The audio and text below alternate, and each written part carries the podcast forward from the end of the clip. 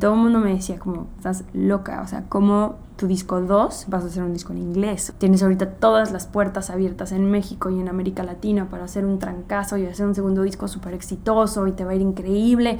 Pues si nos cambias de idioma y nos cambias de todo y todo, o sea, ¿cómo, no?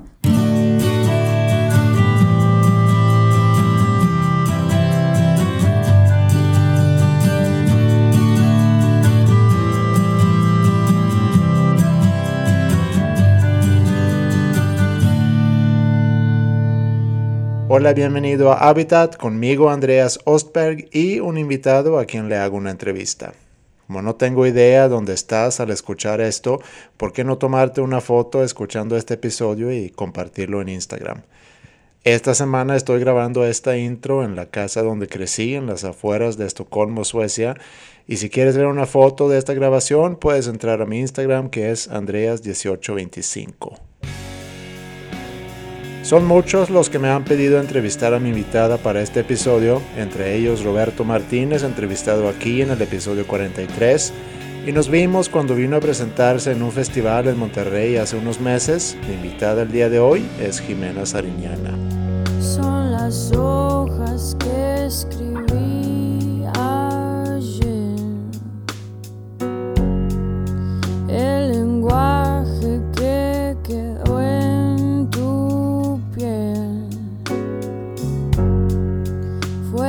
tinta a toda intención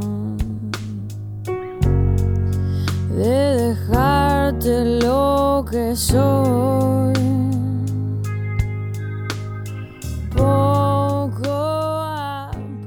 Jimena nació en el 1985 en Guadalajara, es cantante, compositora y actriz. Su primer álbum, llamado Mediocre, fue muy bien recibido con nominaciones tanto en los Grammys en Estados Unidos como en los Latin Grammys. Para su segundo álbum decidió grabar en inglés y en los Estados Unidos. Y el año pasado salió su tercer álbum grabado en español. Muchos seguramente conocieron a Jimena por primera vez como actriz. Empezó muy temprano actuando en telenovelas. Yo supo de ella por primera vez a través de la película Amar te duele, película que fue dirigida por su papá y escrita por su mamá. En Twitter la encuentras como Jimena Music y a mí como Andreas Ostberg. Siempre agradezco mucho los comentarios sobre los episodios y cuando me ayudan a difundir el podcast, así que gracias por compartirlo con tus amigos y amigas. Diles que se pueden suscribir tanto en iTunes como en sanfora.com diagonal habitat. Espero que te vaya a gustar la plática como la disfruté yo, así que vamos a darle con el episodio 55 de Habitat desde un hotel en San Pedro Garza García, Nuevo León, con Jimena Sariñana.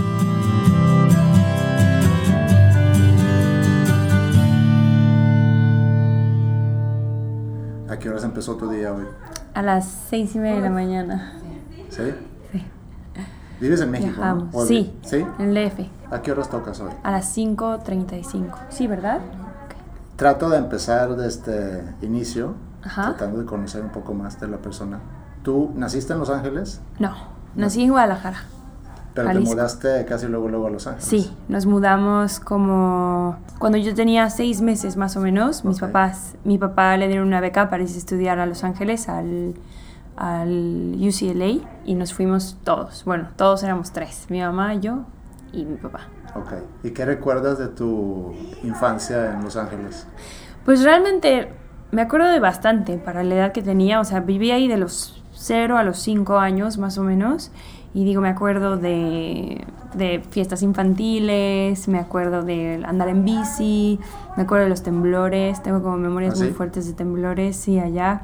El sonido sobre todo, es que en Los Ángeles cuando tiembla lo escuchas, o sea, es un como turro así, Sí. como de como un taladro, hace cuenta. O sea, muy diferente a los de México. Y me acuerdo de eso, clases de piano, eh, amigos de la infancia, o sea, me acuerdo de bastantes cosas. Fue la verdad una época muy que yo recuerdo con mucho cariño porque pues estaba muy unida a mis papás, mis papás eran los dos estudiantes, entonces como que iban, o sea, entre los dos me cuidaban y eso estuvo como padre para mí. ¿Sabes cómo se conocieron tus papás? Sí, en un este, se conocieron en un como de estos seminarios que organizan por carrera, ya sabes, en la, en la universidad. Entonces mi papá estaba en la UAM Xochimilco estudiando comunicación y mi mamá estaba estudiando comunicación en Guadalajara. Y entonces se conocieron en Guadalajara. Y luego, pues bueno, fueron novios desde ahí, seis meses creo, y se casaron, una cosa así. ¿Y de Los Ángeles te regresaste un tiempo a México antes de irte a Guadalajara? ¿O Sí, bueno, o sea, vi- fue como a partir de mi regreso a México, fue como hubo como un, mom- un momento de muchos cambios, entonces, o sea, como que vivimos un año primero en Tlalpan, en la Ciudad de México, y luego fuimos, nos fuimos a Guadalajara y vivimos dos años en Guadalajara, finalmente regresamos ya a vivir, a establecernos ya de lleno en, en la Ciudad de México, ¿no? En Guadalajara vivíamos en un lugar que se llama Chapalita, que es una, es un eh, un área como bastante residencial, con calles muy, muy anchas, eh, banquetas muy anchas, muchos árboles, muchos parques. Entonces nosotros andábamos mucho en bici, en bicicleta. Y cuando nos mudamos en el DF, no nos mudamos al centro del DF, sino que nos mudamos a las, a las afueras. Entonces pues, eran los suburbios y vivíamos en un coto cerrado con, pues ya sabes, ¿no? Para andar en bicicleta, igual, ¿no? Entonces como que yo no, no sentí tanto para nada la transición. Yo solo recuerdo en esa época de mi vida pensar como, ay, qué bueno que ya no nos estamos mudando, ¿no? Porque siento que a esa edad a los niños les afecta mucho, sobre todo por los cambios de escuela, Claro. tener que hacer nuevos amigos, ¿no? Entonces era como, yo decía, ay, qué bueno, ya voy a estar en una escuela así donde puedo tener amigos que voy a estar, ¿no? Eh, año tras Sí, año claro, en el mismo salón. ¿no? crecer con ellos? Exacto. ¿Cómo te iba en la escuela? Creo que siempre fui una buena estudiante. O sea, yo creo que mi relación con la escuela siempre ha sido como lo que se tenía que hacer y luego por afuera de la escuela estaba haciendo todas las otras cosas que eran como mi, mi hobby. ¿Qué eran tus hobbies fuera de la escuela? Pues realmente la actuación. O sea, yo, yo empecé a actuar cuando tenía ocho años. Teatro, hice teatro, hice tele, hice cine, muchas cosas, ¿no? Y eso pues implicaba obviamente pues un compromiso muy fuerte de tener que faltar a la escuela. Pero mis papás siempre como que tenían esta idea de la escuela es tu única responsabilidad. O sea, si quieres hacer todo lo demás, tienes que estar muy bien en la escuela. Entonces, ¿La actuación fue algo que, que tú sola buscaste? O digo, teniendo papá Sí. cineasta, que él te guiaba por ello? Que Pues no, no realmente, más bien yo veía eso, o sea, siento que mis papás siempre fueron muy eh, incluyentes conmigo, o sea, mis papás eran como muy juveniles en ese aspecto, entonces me llevaban a los rodajes, me llevaban a los conciertos, este, me dejaban estar ahí cuando estaban trabajando, como que me tocaba ver todo el proceso y yo desde chiquitita siempre quise actuar y cantar, eran como mis dos sueños, ¿no? Ser esas dos cosas. Sí. Creo que del 80% de las niñas, si les preguntas, todas quieren ser cantantes, actrices o bailarinas, Así es. ¿no? Entonces, Sí. bueno, pues era normal. Sí, es normal. Pero pues para mí yo lo veía ahí, o sea, sabía lo que eso, como que lo que era. Ujú. Y este, y se me dio desde muy chiquita como, como que era muy desenvuelta, entonces eso era perfecto para, pues para actuar. Entonces, digo, mis papás tenían muchos amigos, digo, siempre había como castings o lo que sea, siempre no faltaba el que le proponía, oye, tu hija, no sé qué, da- préstamela para un personaje, lo que sea. Y así, pues, como que una vez que empecé a actuar, lo primero que hice fue teatro y después como que me, me empezaron a llamar a partir de eso, ¿no? Entonces del teatro salieron las telenovelas y pues audicioné y me quedé y etcétera, etcétera, ¿no? Y de ahí el cine, ¿no? Entonces pues como que todo se fue eh, Desarrollando. desarrollando de una forma muy natural. ¿Y cómo afectaba eso la escuela? Y no tanto el aspecto académico, sino cómo te veían tus amigos en la escuela. Pues hasta eso bastante bien, como que creo que ayudó mucho que yo fui a una escuela como muy chiquita. Entonces éramos muy poquitos. Los maestros todos eran ingleses porque era una escuela británica. Entonces, para ellos era como que ah, no les, o sea, no no había como no hay esta como cultura del mexicano como de, de la idola, o sea, de idolatrar al, al actor o no a la persona que está en la tele, por así decirlo, sino que allá era más bien como, ay, qué padre, es algo que haces como actividad extracurricular, nosotros te vamos a apoyar, pero pues al final no les importaba mucho. Y con mis amigos igual, como que cada quien tenía sus, sus cositas y muchos de mis amigos eran hijos de cineastas, entonces tampoco les, les parecía algo muy, Muy así, extraño. extraño. Sí, y la verdad agradezco mucho que me haya tocado como en ese aspecto una, un círculo de amigos y como un ambiente bastante eh, incluyente y como protector, ¿no? ¿Sentías tú que tú tenías un talento para actuar? O sea, que se te salía muy natural. O sea, yo me sentía que era buena en eso. Pues digo, creo que a los ocho años no te preguntas mucho que, Todavía no. que, que si Ahí eres bueno o no. Lo haces porque te gusta Sí. y para mí era algo que me encantaba, ¿no? Yo creo que la primera vez que tuve como una noción de ser mala o buena en algo fue en el ballet. Me acuerdo perfecto que tenía como 14 años. O sea, yo también, obviamente, mi mamá me metió clases de bailarina porque mi mamá era como una bailarina frustrada. Ya. Se me metió a clases de ballet cubano y ya llegó un momento en el que era de irme de campamento de verano, de, de estudiar ballet de 9 de la mañana a 6 de la tarde, ¿no? Y me acuerdo perfecto como que de repente cae, que cayó en mí la noción como de ver a todas estas chicas súper elásticas y súper buenas y yo decir, wow, a mí eso me cuesta 10 veces más trabajo, ¿no? Y después de dedicarle tanto tiempo, o sea, yo bueno, yo le dedico las mismas horas que esta chavita, pero pues yo no soy tan buena como ella, ¿no? Y sí llegó un momento en el que le dije a mi mamá, ¿sabes qué? Tengo a los 14 años, le dije, ¿sabes qué? La verdad es que creo que ya, ya alcancé mi cuota del ballet, o sea, ya, let's stop kidding each other, así Sí. de, yo no, no voy a ser bailarina, o sea, no tengo el talento para hacerlo, prefiero como salirme y dedicarle mi tiempo a otras cosas, ¿no? Y luego, digo, porque tú tienes dos carreras muy interesantes y tengo muchas preguntas que están relacionadas con las dos, pero por un lado está la actuación y luego está obviamente tu carrera como, como músico. Y no es tan poco común que un actor o una actriz sepa cantar o sepa bailar, como que siento que es inclusive parte de la misma formación Claro. de un actor. Pero a lo mejor no componer o escribir y estar tan involucrado en el proceso como tú estás en tus proyectos. Entonces a mí se me hace muy interesante eso. Entonces, empezaste con la actuación. ¿Cuándo empezaste a sentir una inquietud por empezar a hacer cosas con la música? En la pubertad. Sí. O sea, sí, o sea, me pegó. La música fue como que. Mis, siempre me gustaba la música, era muy buena cantando. Y la música siempre, o sea, yo desde chiquitita, me, mi papá me, me impulsó mucho a, a escuchar discos. A, o sea, él tiene un gusto musical pues muy amplio, ¿no? Y desde.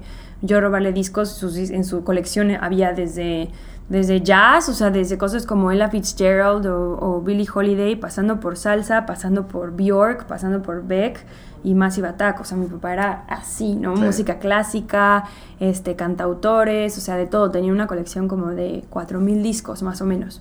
Entonces, siempre había música en mi casa y a mí me encantaba escuchar discos y yo compraba muchos discos. O sea, era como que... ¿Te acuerdas del primer disco que compraste? Creo que seguramente fue Dangerous de Michael Jackson. O sea, Sí. fue como, sí, o sea, todos de mi generación. Ese fue el primer disco que compramos, ¿no? Pero sí, o sea, nos gustaba, nos gustaba mucho, o sea, mucho la música. Y te digo, mis papás siempre eran de llevarme a conciertos. Para mí era como algo natural, o sea, yo nunca era como que, ay, estoy descubriendo algo que me está...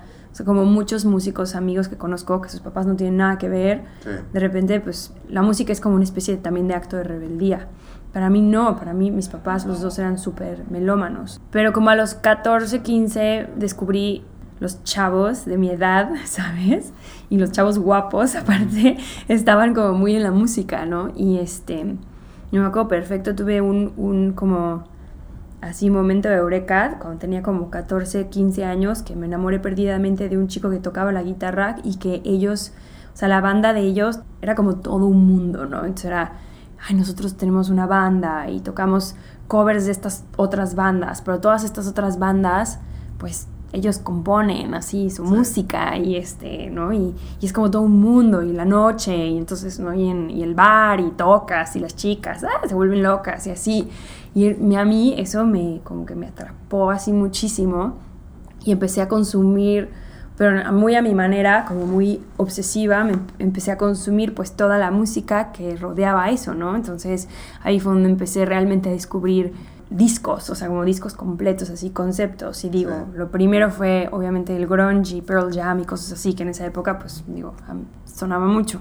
Entonces era como, wow, o sea, ese sentimiento de como comprar el disco y ponerlo en tu Discman y escucharlo con audífonos y era como, "Ah, ¿qué es esto? ¿Y qué estoy sintiendo? ¿No? Y como que todo, la pubertad, o sea, todo pasó así como al mismo tiempo. Sí. Tú Y eres del fue- 85, ¿verdad? Yo soy del 85. Y eso como que terminó por hacer así clic. Y, y me acuerdo que un día llegué con mi mamá cuando tenía como 15 años y le dije, ¿sabes qué? O sea, quiero empezar a estudiar algo. Me hacía mucha falta pasión, ya sabes, así como en la vida, ¿no? Entonces decía, quiero ya meterme a estudiar algo ya, ¿no? Una de mis dos pasiones que son la actuación y la música. Las escuelas de actuación que vimos no me gustaron nada, fueran como o muy azotadas en el rollo del teatro o muy así televisa. Y dije, no, no quiero irme por ahí. Y de repente descubrí una escuela de música así, en un- uno de estos como cajas de papel de reciclaje, así. O sea, estábamos poniendo los papeles así en orden y vi un, un folleto de una escuela que se llamaba Fermata. Y dije, ay, pues qué interesante, tal, tal. Lo vi, fui a la escuela, me enamoré de la escuela y me, me inscribí. O sea, me inscribí en las tardes y se volvió mi mundo. O sea, ya, o sea, en cuanto entré ahí ya no hubo manera de, de hacer otra cosa. O sea, era como respiraba, vivía música, todos mis amigos eran músicos, todo se volvió mi, mi, mi mundo. Sí. ¿Habías ya empezado a componer cosas a esa cuando entraste? No realmente, o sea, no realmente, digo, como que escribía mucho, yo era mucho de escribir como diarios y poemas, historias y cuentos, según yo, novelas, según yo, ¿no? Pero la música como, como tal, pues no, no tanto. Pero pues entré ahí y pues todo el mundo está componiendo todo el rato. Y todos mis compañeros, o sea, que conocí ahí, pues todos eran, eran compositores. Es como de que tus, tus mismos estudiantes pues te, te inspiran, tus Claro. mismos compañeros, ¿no? Sí, sí, para, sí. para hacer cosas. Sí, el mismo ambiente te mueve hacia allá, supongo. Exacto. Lo primero que compuse fueron como tres cancioncitas que, que metí en, en el soundtrack de Marte Duele porque era así como que les faltaba material y entonces yo pues fue como mi primer approach a escribir música. Fue tu, tu primer approach como a escribir música y Sí. aparte termina en un soundtrack de... Sí. Pero pues es que así es, es- así es mi familia, somos como que vamos todos aprendiendo mientras lo haces, ¿no? Sí. O sea, y es muy la escuela de, de mi familia. Y además en mi, en mi casa se escribía también mucho, o sea, mis papás llegaron a escribir canciones para el soundtrack de una, de una película de, suya que se llamó Cilantro y Perejil. Ujú. Entonces a mí me invitaban a esas sesiones y, o sea, era increíble ver, o sea, cómo se escribía una canción. Estaban mis papás que eran más pues, letristas y con sus amigos músicos componían y estar ahí y estar tirando ideas y todo y ya sabes, hasta las mil de la noche y yo Sí. ahí pudiendo ver y yo escribía como mi propia versión, ya sabes, la versión este, de niña de 10 años. ¿No? Y era muy, pues sí, siempre todo fue como muy incluyente el rollo del proceso creativo, ¿no? Ahorita que estamos platicando entre la diferencia entre, de que escoger ir por la actuación y, y por la música, ¿ten- ¿tiene algo que ver el hecho de que como compositora tienes otras maneras de expresarte a, a como puede ser en el, en el papel de un actor? Al menos Pues de que sí. escribes guiones, obviamente. Claro, pues eso no lo, no, fíjate que eso no lo pensé demasiado cuando empecé a estudiar. O sea, mi plan ideal era, yo decía, perfecto, o sea, era súper overachiever. Así dije, claro, acabo la escuela de música cuando estoy acabando la prepa y luego me voy a estudiar actuación. Entonces estudio las dos cosas, qué increíble, ¿no? Pero yo no sabía lo que era ser músico. O sea, y ser músico es, o sea, la música te agarra y no, hay man- no te suelta. O sea, es como súper celosa porque estás todo el tiempo eh, hay todo el tiempo hay algo que aprender y algo que hacer. Entonces, un proceso de un disco es una cosa enorme y larguísima, o el proceso de estudiar solo un instrumento es una cosa de todos los días y de mucho tiempo, o de aprender el idioma de la música y componer así de una manera más, ¿no? Pues es también un mundo y tienes que estar dedicando mucho tiempo y tal, tal, tal, y como que la actuación terminó un poco como por o sea, estudiar la actuación por lo menos terminó un poco como de lado, o sea, como que lo olvidé totalmente. ¿Cómo, ¿Cómo se compara la práctica? O sea, me queda muy claro cómo practicas como músico. Decir, eres guitarrista, te pones a hacer escalas y ejercicios para las manos. Si eres cantante, pues practicas tu respiración y eh, de afinación y todo lo demás. Pero como actor, ¿cómo entrenas como actor? Para mí todo fue intuitivo, o sea, como yo empecé a actuar muy niña, entonces para mí todo era intuición, ¿no? Y era como, ay, me estoy metiendo en el personaje, según yo. Pero después, o sea, digo, yo nunca estudié actuación, pero la gente que sí estudia y que Claro. estudió en algún momento, Sí, sí, pues sí. sí tienen todo un proceso, ¿no? Para mí lo que más me ha funcionado es el análisis de guion. Eso me parece que es lo más lógico, porque al final de cuentas un actor estás afun- en favor a o en función de una historia. Sí. Y tú puedes meterle como de tu propia cosecha interna, como decir, bueno, ¿de qué manera me logro identificar con esto en mi vida o en mi pasado o en mis cosas? O sea, los sentimientos como para crear un personaje mucho más, o sea, que cuando lo veas en, en pantalla sea mucho más así como profundo, ¿no? De alguna manera yo así, así siempre me, me he preparado, ¿no? Con, con esta parte más de la parte de guion, pero... ¿Qué haces? Tú agarra- te dan el guion, lo lees, este va a ser tu personaje. Tú haces inclusive un backstory para ese, para ese personaje. O sea, Sí. te empiezas a imaginar cosas que no están necesariamente descritas en el guion. Sí, digo, siempre hay como un poquito de hints. Yo lo primero que hago es desmenuzo el guion. O sea, de entrada es, bueno, ¿cuál es la, la función de mi personaje, no? O sea, ¿qué, qué viene aquí? O sea, ¿cuál es su, su relación en la historia? Luego hago todo un análisis de todos los diálogos y luego de todas las acciones. Y con las acciones más o menos te das cuenta de... Más bien te da ideas de como algunas traits de personaje, ¿no? Y luego sí, pues viene toda la parte del backstory, de tal, y luego es escena por escena, o sea, te puedes poner tan intenso como quieras, ¿no? O lo puedes nada más wing it y ya está, como muchos seguramente lo hacen, Sí. ¿no? Pero no, o sea, en ese aspecto son, son dos cosas como muy distintas. De alguna manera yo siento que la parte de la actuación se parece más a la parte del intérprete que a otra cosa. O sea, como Ok. que Sí.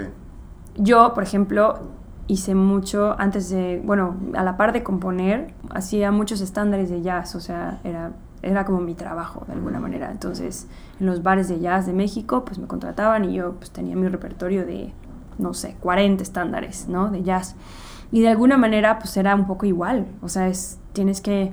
O sea, para que no sea tu versión igual a la de todo mundo, pues Claro. le tienes que poner algo de ti, Sí. ¿no? Entonces era, bueno, pues yo no escribí esto, pero lo puedo interpretar. ¿Por qué? Ok. Porque pues es algo que seguramente, con lo que seguramente me puedo identificar. Sí, es una buena comparación.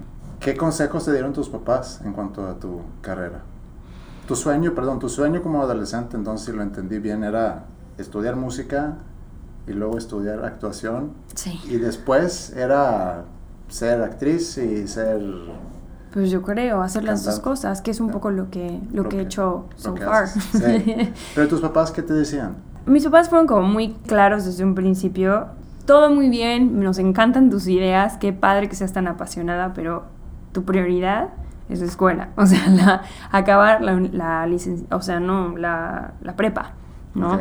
Y ellos con eso fueron súper estrictos, súper así de la escuela, la escuela, la escuela, la escuela. Pues porque sí, tienen razón. Al final de cuentas, los sueños van cambiando y a los 15 años igual y no tienes mucha idea de nada, ¿no? O sea, yo si por me hubieran dejado, yo me hubiera largado de la prepa y hubiera dicho, con permiso, ¿no? Voy Sí. a seguir estudiando música. Pero ahora lo agradezco y veo por qué, ¿no? O sea, creo que es- está bien tener como ese final de, de proceso. Realmente creo que los mejores consejos que me han dado mis papás han sido ya de adulto. Como que ya ahora los conozco más en un, en un aspecto no tanto padres Sí, e hijas, sino más un poco como de adulto Sí. y ellos entienden muy bien porque los dos son creadores, ¿no? O sea, mi papá es director, mi mamá es guionista y saben lo que es como que la gente, que tu trabajo se vea, eh, salga al público y luego sea pues, criticado o sea percibido de una manera y los resultados y lo que eso lo que eso conlleva, ¿no? O sea, a veces uno tiene muchas expectativas con un trabajo y no le va tan bien y pues eso es algo con lo que uno tiene que lidiar, Sí. el no sentirse como fracasado o que entonces por ende es muy fácil que si, si tu trabajo no es percibido de la manera que tú realmente esperabas, tu percepción de tu trabajo es muy fácil que empiece como a modificarse hacia lo que todos creen y de repente es como muy importante saber que no es o sea, tu trabajo y tu, tu, tu relación con tu trabajo termina en el momento en el que lo sacas. Y Sí. luego ya una vez que lo sacas, pues ya está lo que tú aprendiste, aprendiste. Y si le va bien o no le va bien, ya no es tu problema y ya no es, ya no está en tu control. Sí, claro. ¿Sabes? Entonces eso, eso es una cosa pues, muy cañona que me han dicho mis papás. Es que mis papás saben lo que es y es como, Yo creo que es muy difícil. Pues es O sea, es, complicado. un- es muy fácil porque a final de cuentas sacas algo que, que hiciste con todo tu ser para que luego la gente o, o lo aplaude o lo aplasta o te tiene que afectar de una u otra manera. No, claro, por supuesto que te afecta. Es, es muy difícil que no te afecte, ¿no? Y más bien es eso, es una cuestión de uno tenerlo lo suficientemente claro como para decir, como, bueno, ok, esto es el... Esto es lo que es el proceso creativo y por eso hago las cosas que hago, ¿no? Por el proceso más allá que por el resultado final y lo que eso te traiga, ¿no? Con tu primer disco te fue pues súper bien, ¿no? Aquí en México y supongo que en, en todo el continente. Y luego para el segundo eh, te fuiste a Estados Unidos. ¿Cómo fue el proceso un poco entre, entre este primer disco y el segundo disco donde, donde sacas un disco en inglés? Pues fue una cosa muy extraña porque yo no, tenía ni idea y la verdad es que mi primer disco fue bastante effortless, o sea, todo como que fluyó de una manera increíble y no me costó trabajo y todo fue como súper positivo, como, o sea, yo salí y fue como número uno en ventas y luego disco de oro y disco de platino y no, y de, no, la presentación fue como en el, ¿qué fue? En el 5 Jazz Club, que era para 200 personas y seis meses después tocamos en el Metropolitan, lleno total, ya sabes, y era todo Sí. como, ay, no, y nominaciones a los Grammys y a no sé qué.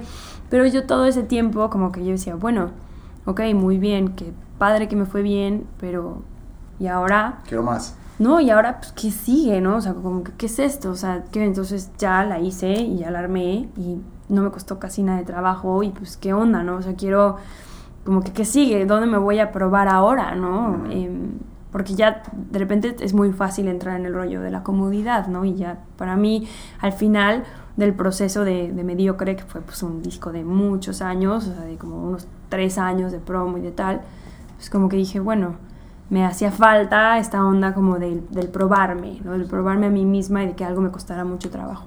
Justo en ese momento se me abrieron las puertas en Estados Unidos, de repente pareciera que como que un señor dijo, ah, bueno, ella, ¿no? Sí, ahora ella es la que vamos a apoyar.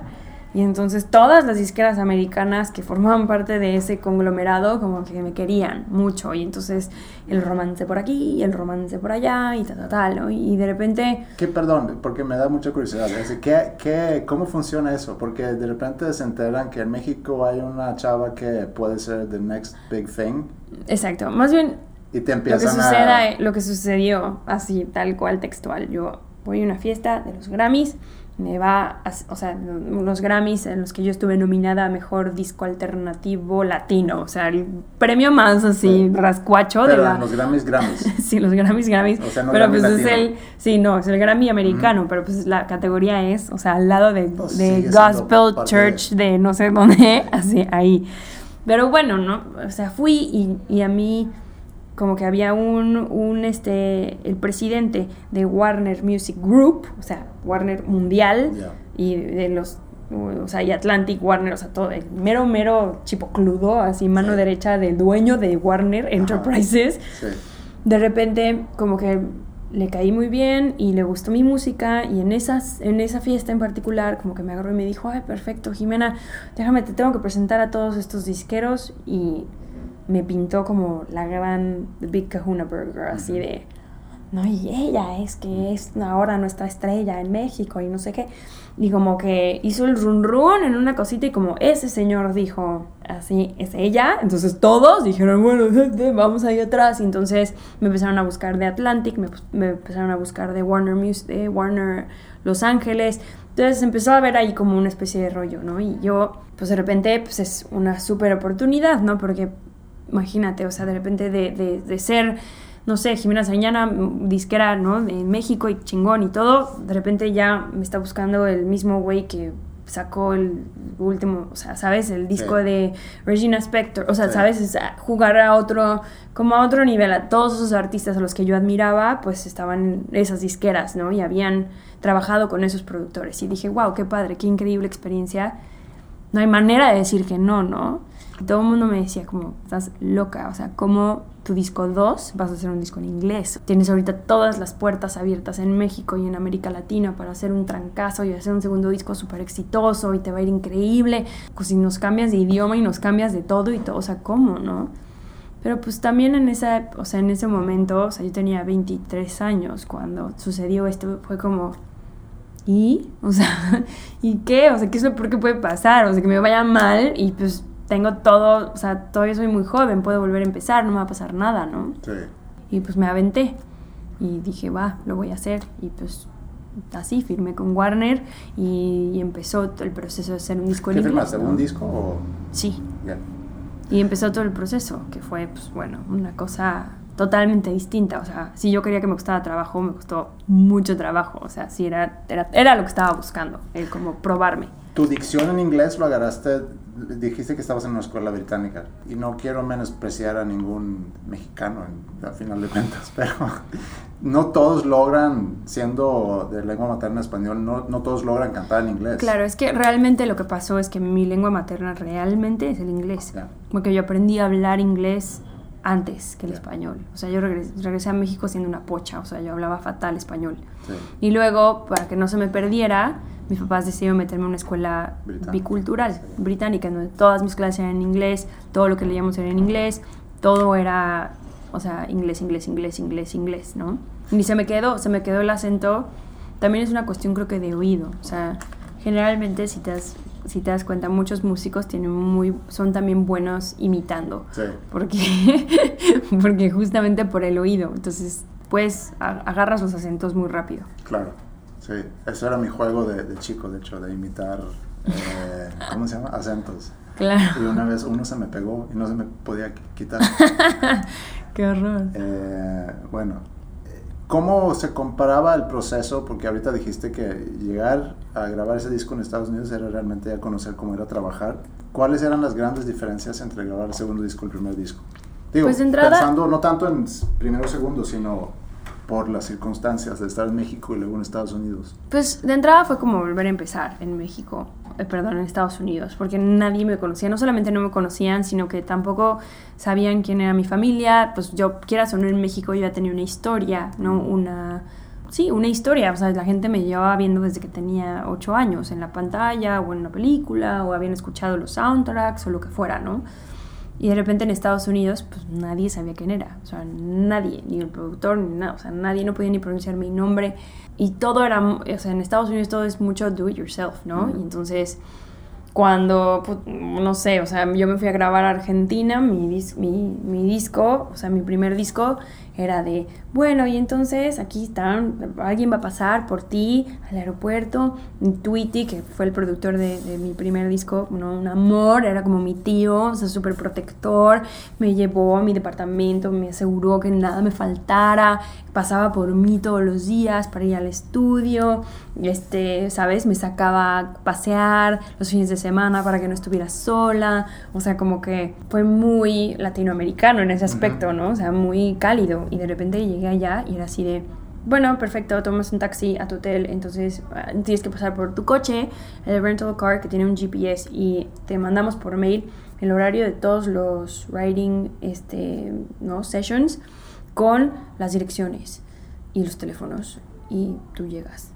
Y entonces era como, ¿qué? Entonces así de, ¿cómo? Pero, ¿dónde estoy? O sea, Los Ángeles, que a veces es enorme, ¿no? Y, y a mí me da pavor manejar en, en Estados Unidos, sentía que me iban a parar todo el tiempo. Sí.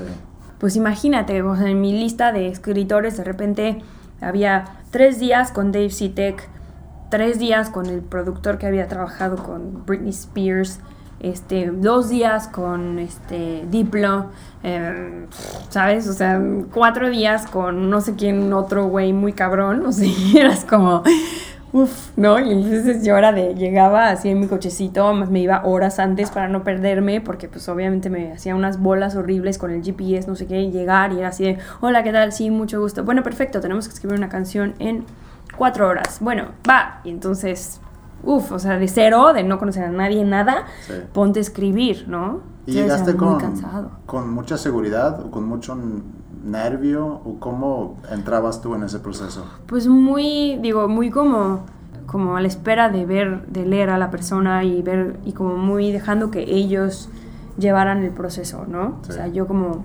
muy espectadora y de muy flojita, flojita y cooperando, como decimos aquí, ¿no? O sea, de, "Güey, va, vamos a hacerlo, este, vamos a escribir y, y súper aplicada, súper así, ¿no? Pero pues también era muy duro porque cuando estás en un rollo creativo, o sea, quieras o no, sí, mi- el inglés empezó siendo mi, mi lengua eh, materna, pero pues después de crecer toda una vida en México y establecer mi personalidad en español, pues al principio me costaba mucho trabajo como el poder ligar ideas creativas en otro idioma. Sí. Y las letras, pues bueno, todo otro tema, ¿no? O sea, porque era como, uff, ¿cómo? O sea, ¿qué tipo de letrista voy a ser? O sea, en inglés no, no tiene nada que ver en español. Entonces fue todo un proceso de volver a empezar, de volver a hacer las cosas, de volver a... ¿Y ¿sabes? cómo encontraste eso? Porque sí es muy cierto, porque no es nada más escribir en español y luego traducirlo al inglés, sino tenías que empezar, de preferencia tienes que empezar casi que en el idioma, ¿no? Pues trabajando, o sea, no hay otra, escribiendo. O sea, yo para ese disco, para el disco en inglés escribí como 35 canciones, Mm. o sea, para un disco de 11. O sea, de no parar, o sea, de tú, tú, tú, escribir, escribir, escribir. Y aún, y aún creo, o sea, yo en retrospectiva, cuando escucho mi disco, no noto un, una uniformidad en las letras, ¿no? Como que digo, ah, sí, mira, esto estaba experimentando con esto, esto con esto, esto con tal. Después de terminar el disco, cuando seguí escribiendo en inglés, ya sentí que hizo como ah, un clic, ¿no? Y ya, vamos, encontré mi voz, un poco tarde, pues, pero de repente eso era lo que yo decía, decía, es que yo fui desarrollando mi voz en español, pues muchos años antes de grabar un disco, entonces cuando llegué, pues ya tenía como mi estilo, y aquí pues tengo que hacer todo eso, pero en fast forward, o sea, en, en unos meses, ¿no? Entonces era pues pum, pum, pum, trabajar, trabajar, trabajar, trabajar, tratar cosas, tratar y tratar, ¿no? Distintas cosas y ver qué, qué era lo que te iba funcionando, ¿no? ¿Tienes una rutina para componer? No, realmente no, o sea, ¿Un proceso? para mí es dejarlo, dejarlo como fluir. O sea, sí es una cosa que te tienes que parar casi todos los días y decir, bueno, voy a escribir de 10 a 4 de la tarde. Pero esas horas no sabes qué va a pasar. O sea, no sabes si, si va a salir algo o no. También me doy chance, como que no me presiono, ¿sabes? O sea, que si me despierto, entonces digo, bueno, que yo ahora a las 10 tengo que empezar, bueno, pues me lleno el refrigerador de comida, ¿no? O sea, como que me doy chance, me salgo al jardín o me, ¿no? me siento al piano, agarro otro instrumento y así, ¿no? Le vas como dando también chance a tu cerebro de despertar y de, y de inspirarte, ¿no? Eso es como descubrí que mejor me funciona. Y luego ya después, de, si encuentras una idea que medio te gusta, la grabas y una de dos, si estás como muy inspirado y muy como, ah, sé perfecto hacia dónde tiene que ir, pues terminar, ¿no? O sea, terminar la estructura este, armónica, después agregar una melodía y hasta el final, siempre hecho así, la letra. No sé por qué. O sea, luego fue muy interesante en el segundo disco, o sea, de ver a tanta gente tan diferente trabajar de mil maneras, o sea, gente que trabajaba con loops, gente que trabajaba con un título, gente que trabajaba con, o sea, igual que yo, con acordes y acordes y acordes y acordes y acordes, y luego, ¿no? O sea, y luego gente que producía al mismo tiempo que estaba componiendo, o sea, procesos muy extraños, muy diferentes y de todo, pues como que también está padre porque te das cuenta que hay mil maneras de hacerlo y que es más como un juego, una, una actividad que puedes hacer, ¿no? Hace rato mencionaste obsesión. ¿Eres una persona obsesionada? Pues no sé si O no obsesionada. obsesionada, a lo mejor está mal dicho, pero que te obsesiona ciertas cosas. Pues como que me clavo con ciertas cosas, ¿no? O sea, pero hay muchas, o sea, nunca logro, o sea, en ese aspecto no, creo que no, no soy como un estudioso, o sea, yo tengo amigos, músicos, que de repente agarran y dicen, ok, yo quiero tocar la guitarra, y los ves y dices, bueno, este tipo ya no vive para otra cosa más que para tocar guitarra. Yo no soy tan así, o sea, yo puedo estar leyendo cuatro libros a la vez, o sea, soy como un poco más como eh, eh, dispersa, ¿no? Pero me gustan muchas cosas y siempre me gusta, por lo menos con la composición, sí, o sea, jugar, jugar bastante con, con distintos procesos, con juntarme a componer, este, con distintas personas, gente muy diferente, una de la otra, este, y aprender de ahí, ¿no? Es que lo quiero ligar con una cosa que te escuché decir en una entrevista y no me acuerdo si era hablando del, del segundo o del tercer disco, pero buscando esa de perfeccionar el trabajo que haces en el estudio, perfeccionar la producción de un disco. Yo creo que realmente cuando o sea, me volví más eh, obsesiva en ese aspecto con, con el tercer, con el tercer disco, ¿no? Porque el tercer disco fue como, ok, ya tengo todo el input que tuve de dos discos de muy diferentes, que los hice de maneras muy diferentes. Ahora quiero hacer un disco que hable solamente y específicamente de, de mí y para mí. O sea, que solamente a la única a la que le responda sea a mí y a mi intuición y lo que para mí se sienta bien, ¿no? Y sí, ahí fue por un poco por miedo de que no te quedara bien, pues tienes que, o sea, y como es la primera vez que, que producía, pues sí fui súper así de, uff, ¿no? Vamos a preproducir muchísimo, este, me di muchísimos días de estudio, ¿no? Y fue como mucho de, bueno, muévele por aquí, muévele por allá, ¿no? Antes de, de llegar siquiera a la mezcla, ¿no? De cosas así como ser súper, súper, este... Es que en, en inglés dice precious, o sea, con todo, ¿no? Como Ah, muy... Meticuloso. Ajá, exacto. Y yo ni soy de aquí. Sí, fatal. Pues es que mal. Sí, soy, sigo siendo muy pocha, la verdad. No, a ver, es, es- es- es que yo lo he notado con los que van a escuelas donde se habla mucho inglés, es muy fácil que se vuelvan Sí, pochos. mis amigas hablan inglés casi, o sea, así. También en otra entrevista, y regresando a, a tu tiempo en Estados Unidos, escuché que hablabas mucho sobre las, las diferencias culturales, que fue un poco, digo, no sé si, si era así, que lo veías un poco como un choque cultural, como era en Estados Unidos comparado con, con México. Pues sobre todo eso, ¿no? La frialdad y como este rollo de tú hazlo todo tú y este y no hay como este rollo de ah, no, como el romanticismo que le ponemos a las cosas los latinos, ¿no? Sí. Sino que todo es mucho más pum pum pum, ¿no? Serio, es un trabajo, o sea, yo me acuerdo que mi productor con el que trabajé la mayoría del disco era de perfecto, empezamos a las 12 y a las 6 de la tarde con permiso y tú podías estar así en medio de una cosa así, ¿eh? no, 6 de la tarde, cierro la Sí. computadora porque tengo que ir a cenar, ¿no? Es como, no, o sea, sí era así súper, pues sí, era como un poco un shock y sobre todo eso, como yo no, yo no sentía que, que yo me podía expresar del todo bien en como mi personalidad, había un cacho de la personalidad que no está, yo soy muy burlona, soy muy burlona y mi sentido del humor es muy negro y muy de burlarme de, de- de todo y los estereotipos y todo, ¿no? Y, y en esa época yo creo que todavía más. Y de repente llegar y pues en Estados Unidos era así de, no, se te ocurra, ya sabes. Es muy PC, ¿no? Todo tiene que ser muy... Todo es politically correct, todo súper así. Entonces, pues eso también, o sea, yo estaba con el- la angustia de que en algún momento iba a decir algo mal o iba a ofender a alguien o que mi sentido del humor no se iba a traducir. Después también, creo que también creo que viene con la edad también, o sea, después de pasar por todo eso y ya, o sea, fue como, llegó un momento en el que, ¿y qué? O sea, no pasa nada, ¿sabes? Si ofendes a alguien, no pasa nada, o sea, somos de culturas diferentes y pues ya, o sea, no, no pasa nada, ¿no? Me dejé de preocupar tanto por eso también. ¿Cómo crees que te perciben los demás?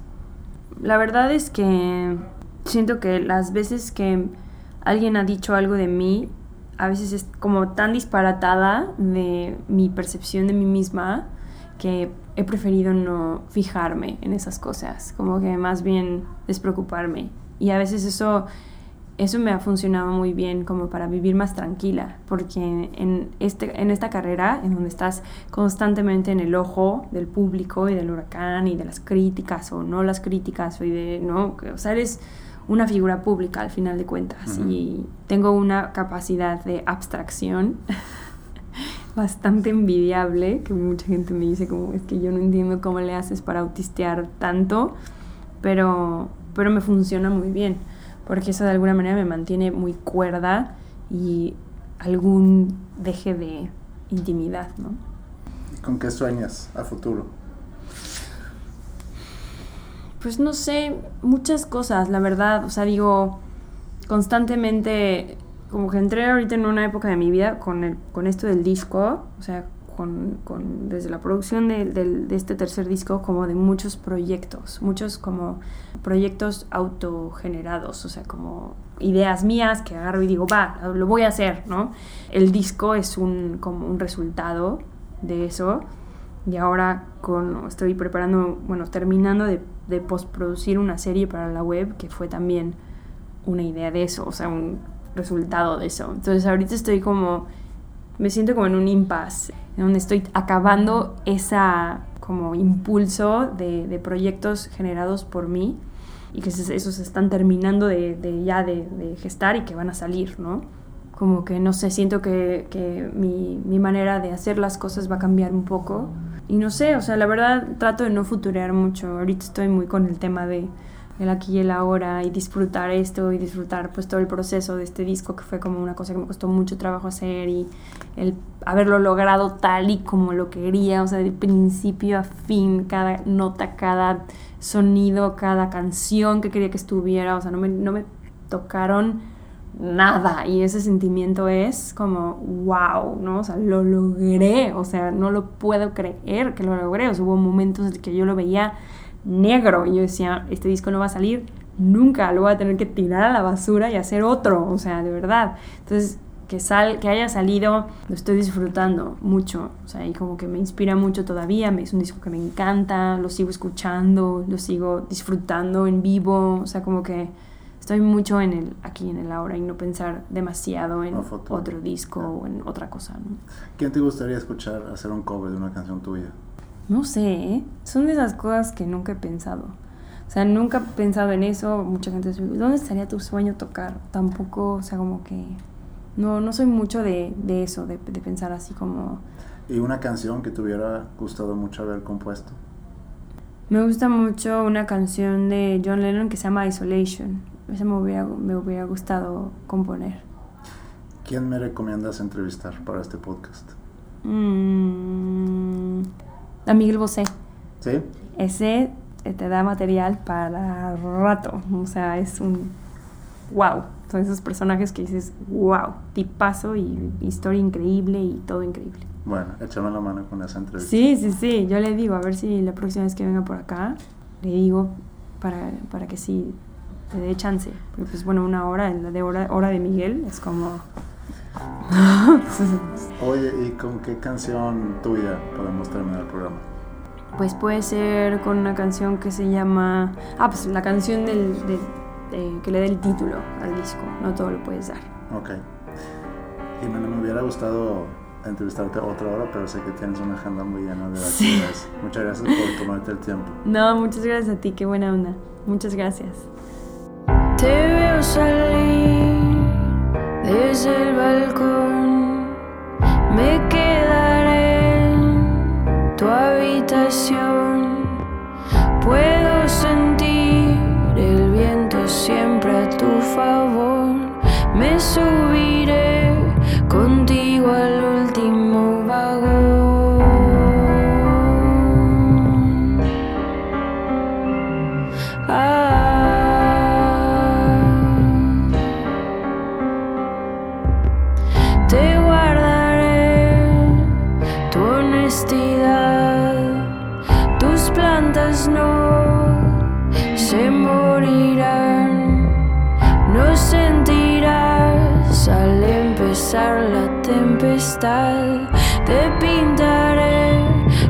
paisajes hasta terminar.